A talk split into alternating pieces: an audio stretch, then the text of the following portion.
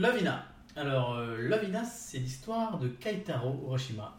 C'est un étudiant de 19 ans, enfin, il a il finit le lycée, il va commencer l'université, et euh, il essaye de rentrer dans une école qui s'appelle la Todai, qui est la plus grande université japonaise, qui est à Tokyo. D'ailleurs, euh, je suis allé la voir, et ça n'a rien à voir, hein, je vous raconte ma vie. Mais bon, bah en fait, il n'est pas vraiment pris, il la prépare, mais il n'a pas trop d'argent. Par contre, il connaît quelqu'un dans un, une sorte d'hôtel, l'hôtel Inata, où euh, des jeunes femmes préparent, vivent leur vie en fait. C'est un hôtel où chaque, chaque- des femmes vivent leur vie. Et euh, vous l'avez compris, hein, c'est pas un shonen de combat, c'est pas. C'est l'histoire d'un mec un peu otaku, carrément otaku même, euh, qui va grandir à. en fait, c'est vraiment ça qui, qui est cool. qui va grandir à- au contact des femmes. Donc bon, là je vous raconte un peu la vie globalement, mais revenons sur le tome 1. En fait, on voit que euh, Keitaro il arrive dans le petit hôtel. Euh, dans le petit hôtel, euh, il rencontre, euh, je crois que c'est sa tante ou sa grand-mère ou je sais plus quoi. Et surtout, il rencontre plein de femmes. Au début, il devient fou, il comprend pas, il, il saigne du nez. En fait, Keitaro saigne du nez tout le temps. Et il rencontre la fameuse Narusan, qui est le personnage principal féminin du, du, manga. Et Lovina, c'est l'hôtel Inata. Donc, euh, l'histoire est plutôt cool dans le tome 1. C'est, en fait, là, c'est vraiment dans mes souvenirs lointains que je parle, euh, parce que je ne l'ai pas relu pour ça. Parce que ce manga m'a laissé une marque folle. En fait, dans le premier tome, il y a tout ce que j'aime dans un manga léger. C'est il y a très peu de fanservice, en fait, étrangement, pour Ken Akamatsu. Putain, j'ai pas dit que c'était lui. Euh, Il n'y a pas de fanservice. Euh, c'est drôle. Les personnages féminins sont super euh, importants. Et Keitaro, finalement, c'est le mec qui s'en rend plein la gueule pendant tout le truc. Euh, je vais pas plus vous raconter le pitch de tome 1 de Narus, euh, de Lovina. Et je vais te demander, euh, toi, qu'est-ce que t'en penses de Lovina? Alors moi je l'ai relu, je l'ai relu euh, parce que je l'avais lu quand j'étais euh, quand je sortais du lycée. Et euh, pour vous raconter, j'ai découvert ça euh, à la Fnac Euh, et je lisais par terre assis euh, comme Ah, un, mec qui n'avait pas d'argent et qui lisait ses mangas à la Fnac. Donc euh, ça c'est pour la petite anecdote. Et euh, du coup j'ai beaucoup aimé parce que déjà à l'époque j'avais beaucoup aimé. Et là en relisant en fait j'ai plein de souvenirs qui sont qui sont revenus. Et effectivement, c'est un manga qui est léger, qui est drôle. Il y a une, c'est, gag sur gag. Tous les personnages sont, ont vraiment leur place, euh, à la fois dans ce tome 1 et dans les, dans les futurs tomes. Euh, c'est plutôt bien dessiné. Euh, on, peut vite tomber amoureux de l'héroïne euh, dès le premier tome.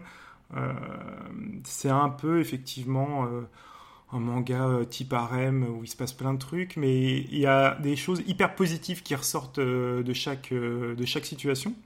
Et finalement, c'est un hymne à la joie. Oui, j'ai envie de dire ça. Ouais, alors c'est un hymne à la joie quand t'es un mec que t'es adolescent. Donc, je pense que c'est pour ça que moi ça m'a marqué. Que... Ouais, je pense qu'il y a beaucoup de, enfin, il y a beaucoup de lectrices du coup qui aimaient beaucoup Lovina. Enfin, en tout cas, dans mon entourage, euh, c'était une œuvre qui était vraiment euh, partagée autant par les, les mecs euh, que les nanas. Ouais, il y a quelque chose peut-être d'universel dans la recherche.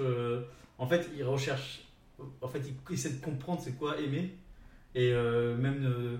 Bon, bah, toujours les japonais, c'est un peu bizarre hein, comment ils font ça, mais le manga il était aussi intéressant parce que c'était un anime qui était de qualité. Oui. Donc du coup, tu pouvais euh, faire les deux en même temps. T'avais toute. euh, En fait, pour moi, c'était le premier, euh, la première histoire d'amour euh, qui que j'ai suivi sur pas mal de tomes parce que par exemple, j'ai lu les vidéos Girl Hill et des choses comme ça, mais c'était déjà fini. Lovina, c'était vraiment dans ma génération où ça sortait tous les mois, que je regardais tous les mois. Donc on attendait sortait, impatiemment de savoir voilà. ce qui allait se passer. Quand sortait, on, on était sûr, il fait Ah, mais non, mais c'est sûr qu'il va finir avec Naru, tu vois. C'était vraiment un truc un peu feuilletonnant, un peu. euh, euh, enfin, un peu à l'eau de rose, hein, vraiment. Là, on est vraiment sur le type sitcom, Mm. mais en manga, quoi. Mais, mais néanmoins, ça arrive à se renouveler. Ouais, mais après, c'est parce que c'est court, il fait que 12 tomes, euh, le manga. Je trouve pas que c'est très. Je trouve pas que c'est très, très, très.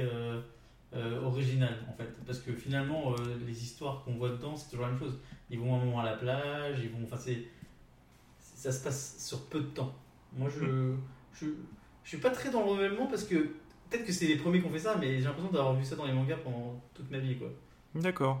Bon, on n'est pas d'accord. Mais On bon, pas d'accord. quoi qu'il en soit, est-ce que tu vas continuer euh, Alors, est-ce que j'ai continué? Oui, j'ai tout continué. Bah oui, et c'est un des rares mangas que j'ai gardé en physique. Voilà. ah, Bravo. Ça fait partie de mon top 4 peut-être. Et du coup, euh, vu que tu me le demandes pas, bah moi aussi j'ai continué. euh, j'ai regardé, j'avais même acheté à l'époque le coffret DVD de l'intégrale. Je l'ai toujours. Oh là, ah, il, ah, il est fort, il est fort. Ouais. La team des maths euh, en prend un coup, mais il est là, fort. ça prend coup. Ça prend coup. Et du coup, euh, non, franchement, c'est une belle œuvre euh, qui est euh, connue, qui est reconnue, et du coup, euh, n'hésitez pas, n'hésitez pas à la lire. Ouais. Plutôt le temps. 14 tomes, comme Thomas me reprend. Et donc voilà, bon, ça arrive, hein, comme nous, on essaie de faire pas mal de choses de tête, même si on les relit parfois. Euh, moi, Lovina, je l'ai relu il y a 6 mois peut-être, parce que c'est vraiment un truc que j'aime bien. Euh, C'était peut-être à toi de commencer l'intro d'ailleurs. Exactement, mais c'est pas grave. En tout cas, on vous remercie de nous avoir écoutés. Oui, je le coupe, je le coupe, il parle trop. Euh, N'hésitez pas euh, à nous retrouver sur les réseaux sociaux et notamment Twitter avec l'ami Praska. On te retrouve sous le nom. Non, mais attends, je regarde mon Insta, parce que tu m'as coupé. Donc, Ah, euh, très bien, euh, très bien. Praska, P-R-A-S-K sur Twitter. Et moi, vous pouvez me retrouver sous euh, le nom de Tomix. Donc, n'hésitez pas à venir nous dire euh, ce que vous avez pensé de Lovina, si vous avez aimé, si vous n'avez pas aimé, si vous avez envie de le relire, si vous avez d'autres œuvres que vous voulez nous partager pour qu'on les analyse. J'étais amoureux de Naro. Euh, oui, d'accord. Moi, je te dirais pas de qui je suis amoureux, c'est pas beau. Ok, maintenant je sais de qui t'es amoureux. Et n'hésitez pas surtout à partager ce podcast, euh, du coup, qui est disponible sur iTunes, sur Spotify, sur Spreaker, sur YouTube. euh, voilà. Partout, partagez. Part- Bon, C'est important. ouais. Bisous à tous. À très bientôt.